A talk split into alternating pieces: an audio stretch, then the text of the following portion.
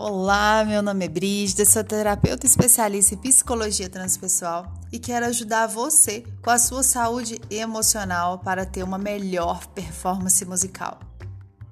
Já convido você a conhecer o meu site brigidacunha.com.br. Lá você vai saber um pouco mais sobre o meu trabalho e saber também um pouco mais sobre a saúde emocional do músico.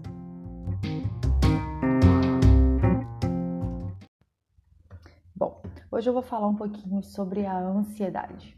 Você sofre ansiedade para tocar, fica ansioso no estudo ou só na apresentação, mas de qualquer forma ali na sua performance desde o início do estudo até o objetivo final, você sente ansiedade, saiba que você não está sozinho.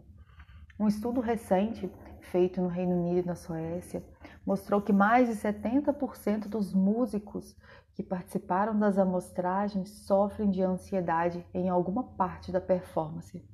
E eles afirmaram também que resultados, esses resultados são similares em todos os estudos relacionados a isso que acontecem ao redor do mundo. Então, é muito músico que sofre com essa questão de ansiedade. Então, você não está sozinho. Alguns fatores né, que foram apontados como gatilhos da ansiedade nos músicos foram a instabilidade financeira, a instabilidade profissional, é, os horários, né, muitas vezes apertados para com muitas horas de estudo, que se que emendam em muitas horas de trabalho, a exposição sobre o olhar de julgamento um tempo todo, né?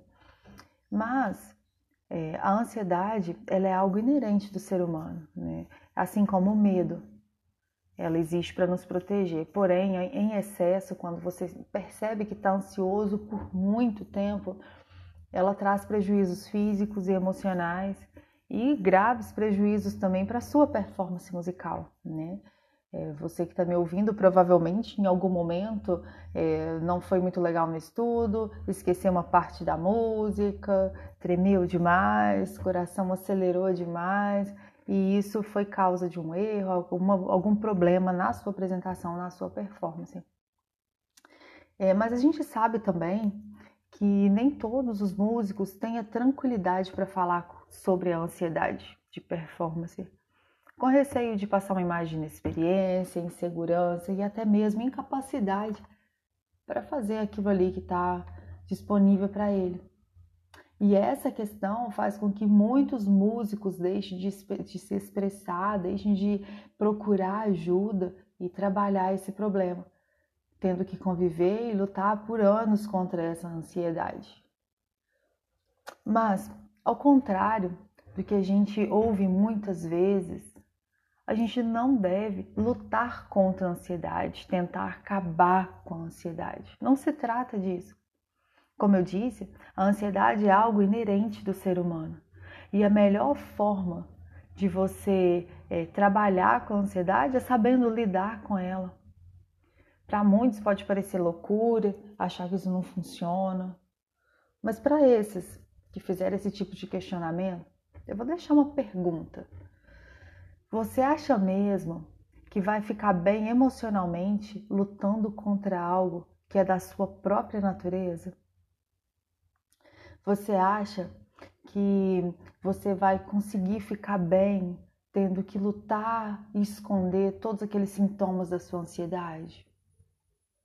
A psicologia transpessoal vê o indivíduo como um todo leva em consideração né, o seu lado emocional, lado físico, lado mental, na conclusão, direcionando para uma melhor estratégia para atingir esse objetivo. Leve em conta a natureza, trabalhando de forma harmoniosa e sem imposição, mas ao mesmo tempo com muita racionalidade e consciência, voltadas para o objetivo que se quer atingir. E com ansiedade não é diferente. Aceitar e admitir o que você está sentindo, que isso não é uma falha e que você pode sim aprender a lidar com essa ansiedade. É o primeiro e o maior passo, é o mais importante passo, porque quando você admite, você consegue ter uma abertura maior para entender o que está acontecendo com você.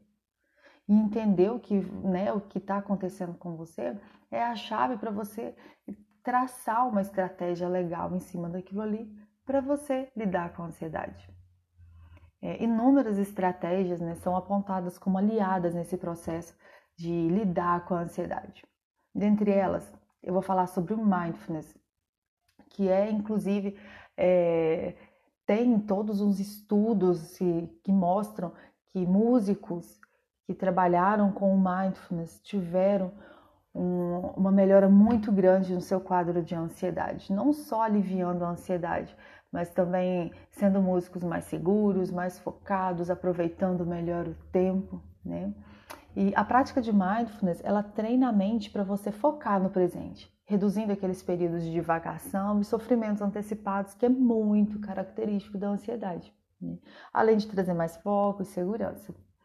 E o mindfulness faz com que o praticante tenha mais foco, clareza, relaxamento. E esse combo cá entre nós é extremamente favorável para o músico que quer conseguir excelente performance musical. Daí em diante, é, é ter comprometimento com a estratégia que será realizada, utilizada para você seguir um novo caminho e lidar com essa ansiedade. Muitos músicos é, embasam na, na, na sua vivência com ansiedade com a experiência de outros. E isso é totalmente errado, isso não dá certo. A origem da sua ansiedade é única, suas vivências é única e por isso a sua estratégia de enfrentamento também deve levar em conta a sua individualidade. Ela precisa ser única. É, muitos alunos né, conversam com os professores sobre a ansiedade. A ideia do professor é ajudar, sim, claro.